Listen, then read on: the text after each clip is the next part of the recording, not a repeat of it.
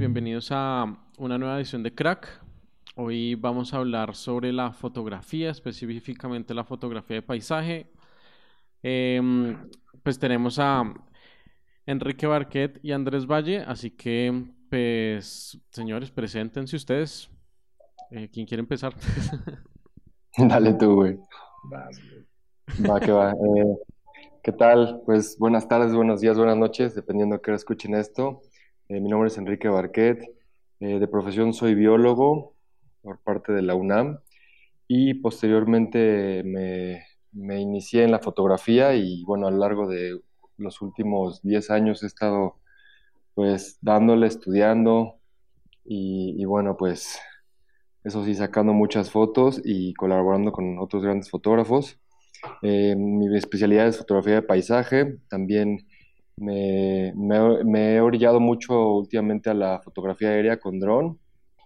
Y uno de los nichos que más me gustan y que más conozco y en los que mejor me desenvuelvo es en las montañas. Eh, tienen múltiples significados y para mí y, bueno, eh, y bueno, pues a grandes rasgos eso es lo que hago. También hago mucho, bueno, hago mucho timelapse y pues en este mundo de la foto y las montañas es como, como también conocí a Andrés Valle. Y bueno, pues que se presente el muchacho. Exacto. Hola, gracias Daniel por la invitación, Parquet. Bueno, mi nombre es Andrés Valle, soy fotógrafo de México, paisaje, estoy basado aquí en Puebla. Tengo ya tres años como fotógrafo profesional, de que vivo de, la fotografía, de todo lo que concierne tanto lo que es de foto como lo que hay alrededor de ella. Y yo soy ingeniero, soy ingeniero mecatrónico. Yo terminé de trabajar en la industria petrolera en 2016. Luego, y al final de cuentas, eh, la vida se va acomodando y terminé, terminé haciendo fotografía de paisaje. intenté otros tipos de fotografía y Digo, y al final de cuentas te casas con lo que, con, lo que amas, pues con lo que te apasiona. Pues aquí, aquí estoy, también eh, realizo time lapse. Eh, estoy creciendo más en esa parte, también la parte de video, porque la fotografía sí es muy padre, es muy, bueno ver fotografías increíbles, pero hay, hay historias detrás de la fotografía que la gente luego no sabe. Entonces es, es la otra parte, yo veo que a veces es necesario, necesario dar a conocer, enseñar hay mucho, hay mucho alrededor, pues mucho atrás, mucho trabajo atrás de una foto, mucho, mucho trabajo en el camino y, no, y también eh, después de realizar la foto, realizas la foto y todavía falta la, parte de la presentación de toda tu obra, todo tu trabajo. Sí, la importancia del, del, proceso, en efecto, súper importante, un tema que, que dificulta, creo yo, eh, a todas las artes, porque en general la gente que consume productos creativos no se da cuenta de todo el proceso o no conoce todo el proceso y no, no conoce todas las personas que intermediamos dentro de un proceso creativo y de todos los momentos por los que pasamos que, claro, son supremamente importantes y de ahí precisamente muchas veces los costos de lo que hacemos, ¿no? Que a veces alguien dice, uy, pero una foto, ¿por qué eso? Pues, hombre, tienes que ir a ver todo este proceso para entender por qué llegamos hasta allá. Nos pasó muchísimo a nosotros con nuestro libro de fotografía, que bueno, ya hablaremos de eso. Pero antes de eso, eh, cuéntenme un poquito sobre su experiencia en la fotografía de montaña. Creo que es un tema muy interesante porque no es algo típico, no es algo que haga todo el mundo y creo que tiene un valor emocional, sentimental, Em, de trabajo detrás muy interesante, muy importante de conocer y pues me gustaría escucharlo desde la posición de ustedes dos. Una vez, yo creo hace 6, 7 años, eh, cuando andaba con una persona, me mostró una foto que le enseñó un amigo eh, del gimnasio donde se veía una cumbre, pues estaba desde una cumbre, ¿no? Entonces, yo la verdad estaba obeso, fumaba, eh, cuestión del alcohol también, o sea, eran muchas cosas, pues, o sea, cosas que decías, yo jamás lo voy a poder hacer, ¿no? Por más que quiera. Y, y me quedé con esa idea, ¿no? O sea, de que yo quiero hacerlo, pero no sé cómo hacerlo. Y pues empiezas a quitarte los vicios, empiezas a, a, ejercitarte, empiezas a cambiar tu estilo de vida. Pues todo es con un, un objetivo, ¿no? Entonces, llego después de trabajar en donde estaba, llega la oportunidad de hacer mi primera cumbre aquí en, en México, fue en La Malinche. Luego fui a Guatemala, pude hacer cumbre en el Acatenango Y, cuando vi el volcán de fuego haciendo erupción ahí enfrente, ahí quedé, ahí, ahí, dije, aquí soy, o sea, ver los paisajes nocturnos esa vez, eh, me dejó embobado, pues, o sea, si hacía foto nocturna, puro hobby, en ese momento dije, esto, tengo que hacerlo, pues no nada más acá, sino quiero hacerlo siempre que pueda.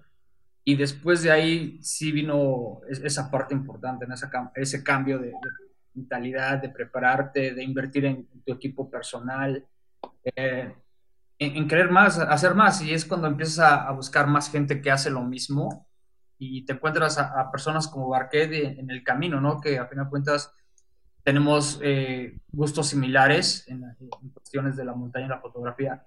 Y, es bastante bueno porque vamos creciendo y, nos vamos acompañando a veces y, pues también la montaña ir solo es un riesgo. pues la idea es tratar de, al menos ir dos, ir seguros y pues regresar seguros porque cada vez que vamos pues nunca sabes cómo, cómo ser el regreso que es lo más complicado. En mi caso eh, mis abuelos ya eran alpinistas de, del IMSS, era un grupo de alpinismo del IMSS. Entonces yo recuerdo muy bien que cuando iba de chico a su casa, pues veía fotos y, me impresionaba, ¿no? Como verlos en, esos picos nevados. Yo para ese entonces pues no, no sabía que había nieve en México, como mucha gente a lo mejor no, no lo sabe, desafortunadamente, y, y bueno, probablemente desaparezca pronto en estos glaciares, pero ya hablaremos de eso. Eh, y bueno, pues ese fue como mi primer acercamiento con, con mi papá. Eh, recuerdo que me llevaba muchos cerritos. Después tuve la fortuna de ir a una escuela eh, con formación en scout. Era una escuela normal, pero pues les gustaba ir a la montaña, hacer campamentos, caminatas. Entonces también ahí fue este acercamiento. posteriormente, después de una lesión, dejé el skateboarding, que era lo que más me apasionaba, y me acerqué a la montaña. Fue un deporte que me, pues que me alejó eh, pues de ciertas rutinas, de vicios, de fiestas, eh, de lo que ahora veo ya también como a lo mejor una pérdida de tiempo si se hace de manera muy constante. Y fue, fue cambiando de, fiestas, de desvelarme por fiestas a desvelarme por subir montañas, ¿no? Al amanecer, a, hacer caminatas, a, prepararme y, pues cambia todo el estilo de vida. Es, es, una realidad que, que ya empiezas a percibirte de una manera distinta los límites que te autoimponías pues se van derrumbando y te vas descubriendo en el camino. Y pues en la montaña uno se encuentra, o sea, al final vas en grupo, pero al final pues quien sube eres tú, nadie te va cargando y, yo creo que a lo largo de, una larga caminata este, la mente entra como un estado de, trance, de, como un mantra, o sea, es una acción repetitiva que a lo largo de horas pues te lleva muy adentro y pues empiezas a, a conectar contigo, ¿no? Con tu respiración, con tu cuerpo, con, con, pues, con la falta de oxígeno. Entonces esto es muy interesante. Y ya posteriormente, pues al presenciar estos, estos paisajes tan increíbles, pues viene esta necesidad de compartirlo, de registrarlo, de contarle a la gente allá abajo qué es lo que viste, de invitar a otras personas, este, pues de compartir esa belleza. Entonces ya fue como fui incorporando también la foto a, a estas expediciones. Y, bueno, pues ha sido un, camino muy interesante. La verdad es que las montañas por donde se le vean son apasionantes. Y aquí en México pues tenemos la fortuna de tener muy cercano de la Ciudad de México pues dos grandes volcanes de más de 5.000 metros y que están asociados a una cosmovisión prehispánica, ¿no? Aquí todas las culturas estaban fuertemente ligadas a, a la geografía y obviamente estos dos grandes colosos que tenemos pues no eran la excepción y, bueno, pues también muchas de las pirámides también buscan eso, ¿no? Como simular las montañas. Entonces, pues no sé, los volcanes por donde se les mire me parece un objeto de estudio interesante y pues en los últimos años ha sido un laboratorio, o sea, ha sido mi escuela, mi laboratorio de experimentación, un lugar para también hacer negocio y para encontrarme con otra gente pues que tiene estos mismos gustos, ¿no? Y pues fue así que en redes sociales empezamos a compartir fotos de montañas a la par Andrés y yo y otras personas y fue que ahí conectamos y ya después pues llevamos la red social a una red real y pues aquí estamos, ¿no? Me encantan las experiencias porque pues lo mismo, es decir, yo empecé a subir porque yo vengo de una ciudad a 2600 metros, entonces para mí es normal andar subiendo montañas, es, es lo que tenemos al lado Pero justo lo que los dos dijeron, ¿no? Eh, ¿cómo, ¿Cómo empiezas a conectarte contigo mismo y luego cómo quieres compartir esto? Así llegó básicamente nuestro documental. Estando allá arriba, pues no, es que esto hay que compartirlo con la gente y, por algunas razones que las em, civilizaciones antiguas subían acá. Es decir, por eso es que venían acá a hacer sus ritos específicamente en estos lugares. Eh, y así justamente fue que decidimos pues, grabar este tipo de documentales y este tipo de cosas.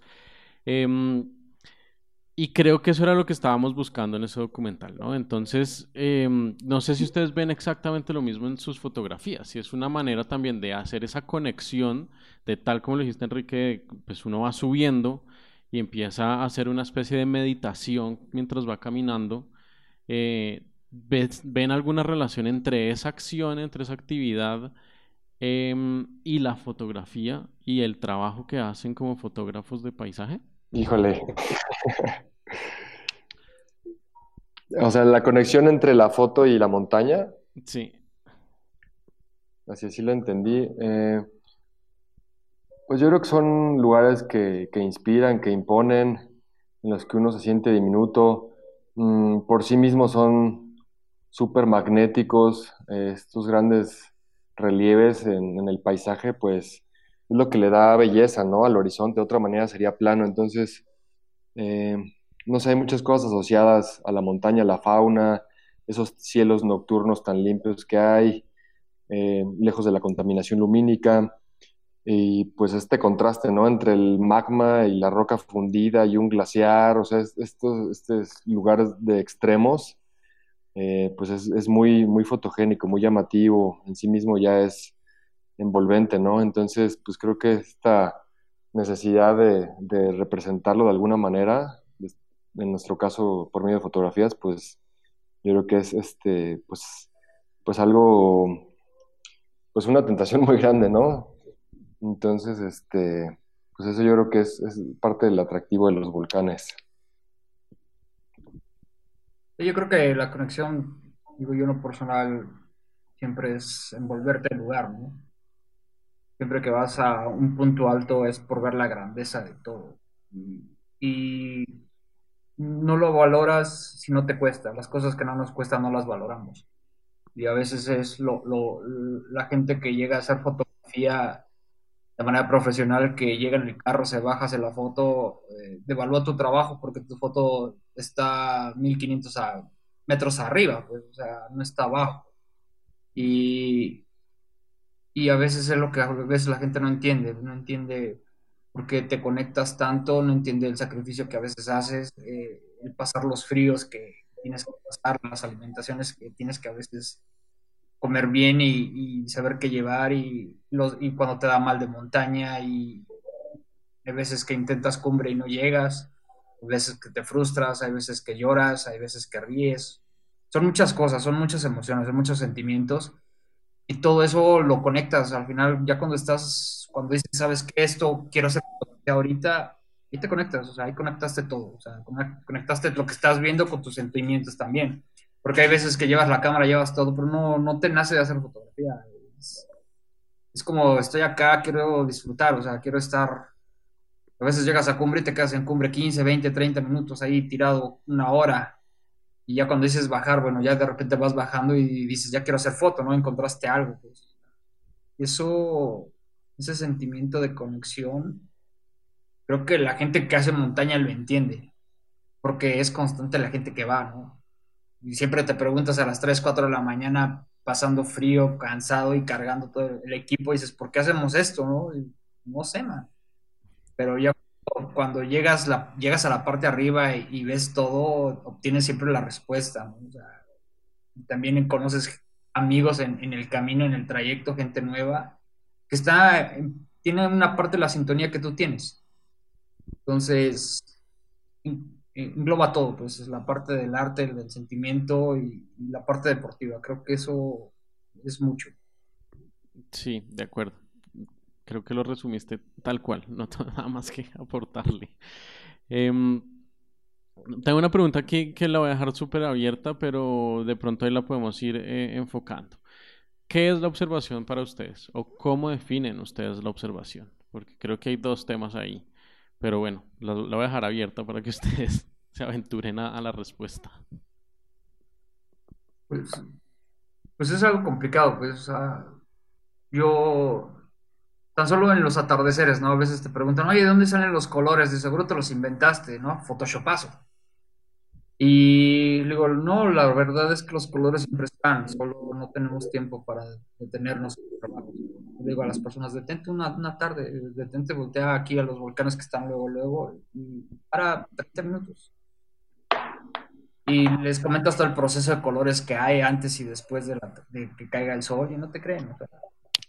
La, gente es incrédula porque no, no lo hace y, y no estamos a veces con, este ritmo actual, esta globalización actual, es estar corriendo, ¿no? Tengo que hacer esto, tengo que hacer esto, no voy a llegar, tengo que hacer lo que sigue, y, te olvidas de, esos detalles, de esos detalles que, te cambian el día, que te, hacen vivir el día a día, que te sacan una sonrisa, el que a veces luego la gente cuando observa, aunque se saca el teléfono rápido y, le toma una foto, ¿no? Porque quiere compartirla con, con su familia, su novia, sus amigos, sus hijos, no sé, volteen, volteen a ver el atardecer, volteen a ver la luna, ¿no? Entonces, son esas cosas de las que nos olvidamos, o sea, nos olvidamos de observar, no, no es que no sepamos observar, solo nos hemos olvidado de observar a otras direcciones, a, otras direcciones que, que parece que, que, no importan, pero siempre están, pues, o sea, van a seguir sucediendo. El día que nos vayamos de este mundo, va a seguir amaneciendo y va a seguir atardeciendo, o sea, son cosas que, que pasan día a día pero no las notamos, no nos detenemos. Sí, yo creo que esto, que la observación es una, es una, es una capacidad que va muy ligada al asombro. Yo creo que observamos y, ponemos atención a aquellas cosas que nos llaman la atención, que, que, son relevantes para nosotros. Y creo que es algo muy, muy innato al, al ser humano y que cuando somos niños lo tenemos muy despierto, ¿no? Nos preguntamos todo, lo observamos por horas y nos viajamos viendo las nubes. Y creo que desafortunadamente, como decía Andrés, con el ritmo de vida y con la tecnología vamos perdiendo esa capacidad de asombro y de, observación. Eh, yo por mi formación científica, pues de por sí ya era muy curioso y muy observador, pero pues ahí nos enseñaron a desmenuzar las cosas, ¿no? A ver, a ver algo como un todo, pero también a desmenuzarlo en sus partes. Y es lo mismo, cuando llegas a un lugar puedes ver un paisaje inmenso y observarlo como un todo, o también empezarlo a desmenuzar y empezar a, enfocarte y a extraer elementos del, paisaje, ¿no? Y, es cuando ya a lo mejor entras a focales más, este, más cerradas, ya más un telefoto.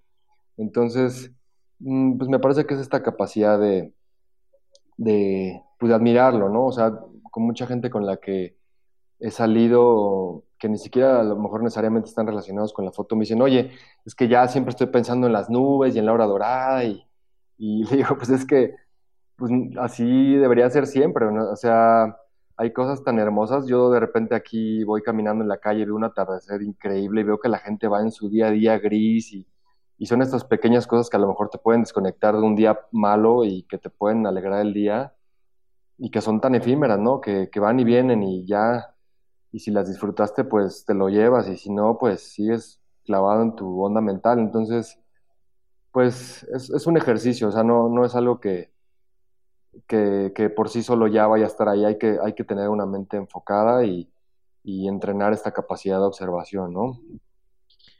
Y justo esa mente enfocada implica también observar para adentro, ¿no? A mí personalmente, por lo menos, eso siempre me pasa. Cuando estoy en esos momentos o en esas cumbres o nada más subiendo una montaña y te quedas, no sé, viendo un insecto, viendo una planta, algo muy, muy detallado, como que también empiezas a, a mirar esa adentro, y llevas como a la respiración y cómo te, te, empiezas a enfocar en eso, pero bueno, digamos que, que creo que es parte de todo lo que ustedes dos están diciendo en este momento. Y ahora sí pasemos un poco a, mm, pues a vivir del arte. ¿Cómo viven ustedes de la fotografía? Em, sé que es una pregunta difícil, pero pues em, cuéntenos un poquito sobre sus procesos em, para poder entender mejor cómo, cómo para ustedes esto pues es un estilo de vida que les permite además vivir. Vas, Andrés. bueno, ha sido algo complicado. Realmente cuando yo salí a trabajar, estaba ganando como ingeniero de campo. Y pues también tratar de, de compensar ese salario con otro es muy difícil. Pues. no, no encontraba quien pudiera pagar eso. Y pues también tampoco es que saliera y supiera fotografía inmediatamente, ¿no? Ha sido un proceso largo. Ha sido mucho aprender un poco de negocios, eh, contabilidad y todo lo que no te dicen. Porque yo conozco fotógrafos muy buenos que tienen fotografías impresionantes, pero la verdad es que parece que están sobreviviendo día a día. Es muy triste, o sea, es, están viendo cómo qué van a comer, están esperando el pago de alguna fotografía para poder em, para poder continuar, pues, o sea, y eso es lo complicado. Yo cuando empecé a ver eso dije, es que esto, esto no puede ser, o sea, esto no puedes, no puedes, o sea, no, no puede ser que algo tan grandioso haya, haya gente sobreviviendo de esto con tanto talento, ¿no? Y te das cuenta que hay gente que tiene, tal vez no tiene el mismo ojo, y, tiene una capacidad de negocio de venta brutal, o sea, brutal. O sea, yo conozco amigos, tengo amigos que, que ganan cantidades exorbitantes y de la fotografía, pues entonces dices, bueno, si, si, él, si él puede, yo, ¿por qué no? Lo que no entendemos es que no podemos vivir con el hecho de pensar que haciendo fotos bonitas vamos a sobrevivir en este negocio. si tú crees que hacer fotos bonitas te va a llevar al éxito, estás completamente equivocado. Estás, estás mal. si no tienes tu plan de negocios, tu proyecto de trabajo, si no tienes una marca, si no trabajas todo eso, no vas a hacerla. Aquí te va a comer todo. O sea, pagar un equipo de foto, pagar una cámara, es una lana. Entonces, tienes que, pensar, bueno, si esta cámara me cuesta 40 mil pesos, ¿cuánto trabajo voy a conseguir? ¿no? ¿Cuánto, cuánto, ¿En cuánto puedo vender mejor de ahora en adelante mis fotografías? O, qué es lo que me va a dar comprar una cámara de, ese nivel? O sea, tienes que pensar todo a largo plazo, o sea, ¿cuántos años me va a durar? ¿Qué voy a hacer? ¿Es para nocturna? ¿No es para nocturna? ¿Es para video? ¿No es para video? Entonces viene, tienes que hacer un análisis de qué es lo que quieres entonces también tienes que decidir, bueno, yo alguna vez hice fotografía social y hermano, créeme que dije nunca más, o sea, sí paga bonito y todo, pero no, o sea, hay gente que ama eso y yo la verdad es algo que digo, no, gracias, o sea, gracias, pero no gracias. Viene la otra parte, ¿no? ¿Cómo, ¿Cómo vives de esta parte del arte? ¿Cómo vives del paisaje que está tan devaluado actualmente? Y más en los países tercermundistas, pues, o sea, porque la verdad es que es algo de cultura y es algo que la gente que no tiene dinero no puede pagar porque no se puede detener a ver arte. O sea, es una realidad. O sea, o, comen, o, comen un mes o compran una, pieza de arte que no le entienden. Entonces, es, es algo bien complejo y lamentablemente el arte no es para todos. O sea, hay, diferentes tipos y, bueno, así es, pues, o sea, no, no es para todos la fotografía, como así no es para todos el, el baile, la música, y otros, otras cuestiones. También eso también tenemos que entender. Y, bueno, yo lo veo, pero la fotografía es es un, algo costoso, es algo que, que se necesitan recursos. Y si no tienes bien, bien en tu mente qué quieres ir y a dónde vas a ir, no vas a saber cómo, cómo hacerlo. Entonces, pues tienes que trabajar con marcas, tienes que trabajar con proyectos, tienes que trabajar con propuestas, tienes que trabajar más allá de solo hacer una foto bonita. O sea, ¿cuál, cuál, cuál, van a ser tus proyectos a los siguientes 3, 5, 6 años? ¿Por qué? Porque a las marcas les interesa eso. Entonces, probablemente te baten 10 veces de tus proyectos que pensaste que eran súper geniales. Te van a bater 10, pero vas a llegar con una propuesta más sólida y te la pueden comprar. Pero si pensamos que con llegar con una fotito que se hizo viral nos van a contratar o nos van a hacer embajadores de una marca, pues estamos equivocados. Yo, yo veo los embajadores de Sony, de Nikon, tienen una carrera muy larga, tienen trayectoria de años, o sea, ellos van a la apuesta segura, ¿no? O sea, ¿a quién le vas a dar el dinero? ¿A alguien que tiene 15, 20 años de, trayectoria o alguien que se cree influencer y tuvo dos musicales? O sea, seamos realistas. O sea, las cosas son así, entonces ahí está lo complicado y es a veces lo que no entendemos, ¿no? Entonces, no, no entendemos, no entendemos qué queremos, no, entendemos qué es el negocio, pues no, ni siquiera por ejemplo, queremos facturar, pues. Es una parte para crecer en este negocio que es necesaria. Entonces, desde ahí te das cuenta qué tan mal estamos. no tenemos educación, esa, esa, educación, esa educación de, de contabilidad de negocio. y es complicado conforme vas creciendo. Te das cuenta que ojalá me hubieran dado este curso, ojalá hubiera aprendido antes, ojalá, ojalá, ojalá, pero no es así. Sí, pues muy cierto ahí los puntos que toca Andrés. Definitivamente sí es, pues es un tipo de fotografía muy costoso y que implica muchos gastos y, muchos riesgos. Eh, desde el momento en el que uno sale de su casa ya está exponiéndose eh, a su equipo y a uno mismo, ¿no? Entonces, de entrada ya es, un tipo de foto que, es costoso y que por lo regular todos iniciamos como un hobby. O sea, alguien que se dedica a bodas desde un principio, pues tiene muy claro que de eso va a ganar dinero y, se preparan, pero normalmente en el paisaje llegamos eh, pues por esta necesidad de, querer eh, registrar pues lugares bonitos, ¿no? Y que vamos visitando, pero ya conforme lo vas viendo como un, como un trabajo, pues te das cuenta que no solo es hacer fotos bonitas, también es, es eh, hacer buenas relaciones, es constituirte como, como, una oferta para otras marcas, ser, tener un trabajo atractivo que destaque para tiendas, para patrocinadores, eh, ser como un referente para otros fotógrafos que también inspire. Entonces es, es un proceso interesante y que no creo que haya como una fórmula. Eh, yo sigo aprendiendo y, probando nuevas cosas, desde vender stock, por ejemplo, hasta vender en línea, vender directamente en calle, en, jardines de arte, eh, trabajar con marcas.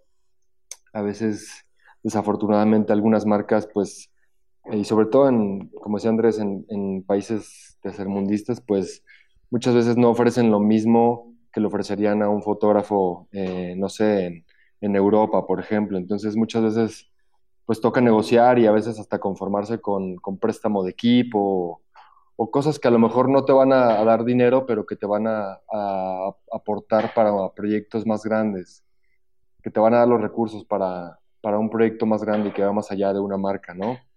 Entonces, pues sin duda es, es, es una labor ardua, no, no es fácil como dice Andrés, también no, no, no vivimos en un país donde el arte sea una prioridad y donde se, se le dé mucho valor y también el poder adquisitivo del, de la población en general pues no es muy, no es muy alto.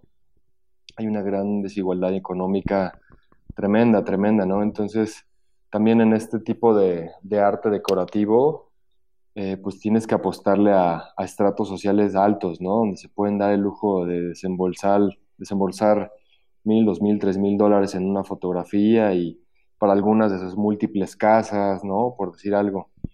Entonces, eh, pues esa es la tirada, porque también andar regalando el trabajo que cuesta muchísimo, muchísimo tiempo, inversión, equipo y estudio, eh, pues no, no, es muy, no es muy buen negocio, no es muy rentable, ¿no? Entonces, pues sí, definitivamente hay que, hay que explorar, cada quien encontrará su propia fórmula y pues, pues sí, definitivamente, como dice Andrés, tarde o temprano tienes que, regularizarte si quieres escalar a proyectos más grandes y empresas, eh, pues da, inspirar confianza, ¿no? En, empresas ya que, vean atractivo tu trabajo. Muy chévere, ahí, veo varias em, conclusiones bien importantes que tenemos que, resaltar de lo que ustedes están diciendo, que creo que es como un poco la conclusión del podcast de hoy primero esto definitivamente es un trabajo muy específico em, que nos lleva a hacer un trabajo de nicho, es decir, no es una fotografía para todo el mundo, eso está claro.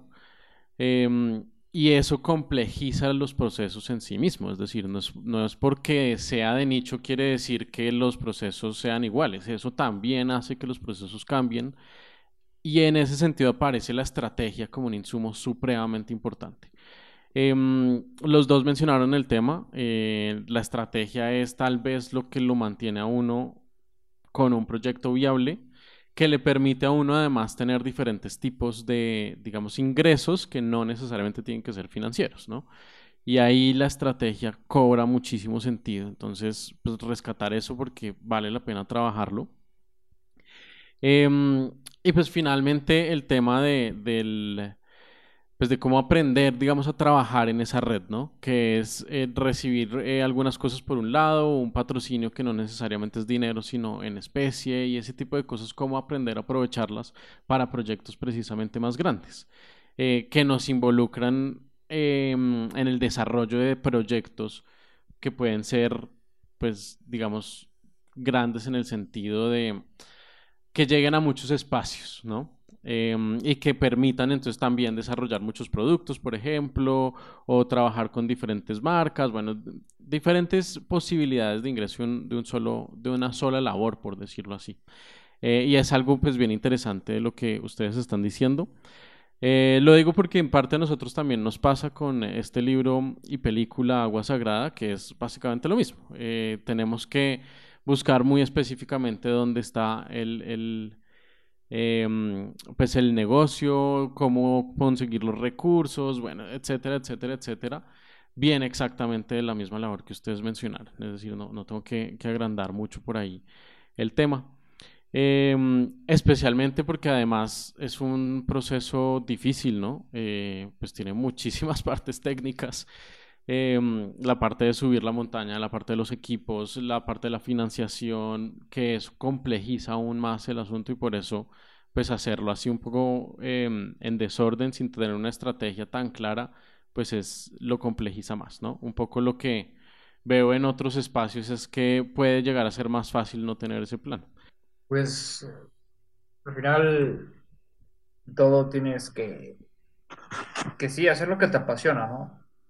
Pero vivir de lo que te apasiona, o sea, te puede apasionar y no te va a dar de comer, o sea, siempre hay maneras, o sea, el hecho que, que sea difícil no implica que sea imposible. El mercado de la fotografía es un negocio muy grande, no nada más es quien compra fotos, es también quien quiere aprender a hacer fotografía, es la gente que compra productos para, para su negocio, gente que compra talleres, cursos, ah, gente que paga porque les hagan videos. E, e, es, muy grande, o sea, es muy grande. Ah, hoy actualmente la cuestión del medio visual es muy fuerte, o sea, si no estás en redes, si no te ves, prácticamente no ves. Entonces, eh, tienes que ver cómo acoplar tu trabajo o encontrar tu nicho que, que llegue a ti, esas personas que les gusten lo que tú haces pero tienes que alcanzarlas y para alcanzarlas pues hay que aprovechar lo que hay actual, que es la tecnología. Entonces, no es que llegó, llegó un equipo nuevo, llegó nueva tecnología, no lo voy a aprender porque me quiero aferrar a, lo que es, a lo que hay, pues como lo que pasa con la fotografía análoga. Los fotógrafos que, que decidieron aprender aprendieron de manera pronta y, cómo acoplarlo a, su trabajo y siguen haciéndolo foto análoga y foto digital. No, no, en lugar de perder un nicho, o sea, ganar dos, no dejan de estar. Entonces, sí tenemos que ver siempre hacia adelante de, cómo voy a vivir, o sea, vivir bien, o sea, vivir decente, vivir más que decente, vivir para que tengas para invertir, vivir para que te puedas comprar un seguro de vida vivir para un seguro médico, o sea, vivir para comprarte buena ropa para ir a la montaña, o sea, cosas que son de trabajo, no es nada más ya la parte de, ah, voy a comprarme para verme bien, ¿no? Aunque me veo bien hoy, aunque no tenga para comer mañana, no es por ahí. Tienes que, que hacer de esto un negocio rentable. Entonces, no es fácil, no hay fórmula mágica para nadie. Cada quien le talachea como puede, cada quien tiene talentos diferentes de otra persona, la, manera de vivir es de otra persona, o sea, son puntos de vista distintos, es bueno siempre escuchar gente del medio, gente de experiencia, acercarte a ellos, rodearte de ellos, porque aprendes y vas ampliando tu horizonte, ¿no? Y eso es lo, lo más importante, nunca quedarte en esa posición que estás y decir, aquí me quedo, aquí me encuadro, aquí no más, o sea, no voy a hacer nada más. Porque, ok, puede ser que te vaya bien los 3, 4 años y después vas para abajo. Va a llegar un punto en que todo es para abajo. Entonces, si vas para abajo, tienes que ver cómo volver a subir. Y mantenerte. O sea, que mantenerte y evitar que caigas, porque una vez que caes tocas fondo y, y para salir de ahí está canijo. Sí, pues la importancia de, de tener un trabajo que te respalde. Eh, no sé, de pronto vemos esta gente que, que aparentemente en redes es, es, muy exitosa, pero, y sí, ves grandes números y todo, pero realmente no, no hay un trabajo mm, pues, de calidad. Y lo vemos eh, mucho en el mundo del arte, ¿no? A veces este, uno se pregunta cómo es que, que ciertas personas eh, pues tienen tanto éxito, ¿no? Y pues es que a lo mejor también hay que trabajar esa parte de las relaciones, es, es muy importante, pero yo creo que si, si, tienes buenas relaciones y además tienes un buen trabajo y te mantienes vigente y, creando, yo creo que las cosas se, se, van a acomodar.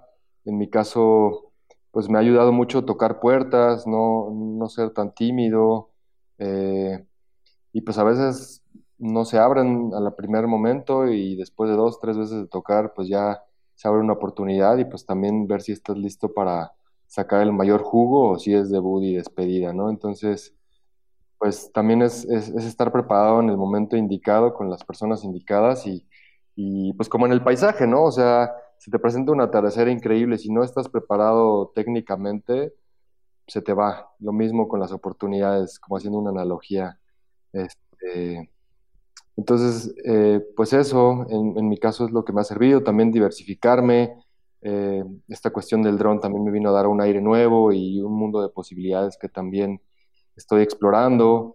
El mundo del timelapse también ya empieza a dar algunos, algunos frutos. Entonces, eh, pues eso, ¿no? no clavarse solamente con la fotografía y innovar. O sea, ahorita también me gustaría eh, entrar al mundo de fotos 360, recorridos virtuales, todo eso. Y sé que hay un gran nicho ahí, entonces, pues toca invertir, armar un buen portafolio y algo sólido que ofrecer y pues tocar puertas, ¿no? O sea, así en cada, en cada ámbito. Entonces, pues, pues esas serían como las reflexiones que, que yo he aprendido y que me han funcionado y que pues que sigo perfeccionando, ¿no? Nada está escrito y, y siempre se puede ganar más y llegar a clientes más grandes. Entonces, este, pues esa es la tirada. Muy bien, de acuerdo, totalmente de acuerdo con los dos. Entonces, pues les agradezco muchísimo por esta, por haber aceptado esta participación. Y nada, esto fue crack. Bien, entonces, excelente, Daniel. Pues muchas gracias por la invitación. Y pues ahí estaremos pendiente, pendientes de otras cosas que surjan y en una de esas nos encontramos en la montaña. Será un gusto. Así será. Gracias, Daniel. Seguimos en contacto y pues y a todas las personas que nos escucharon, ojalá hayamos podido aportar un poco y acá andamos. Muchas gracias.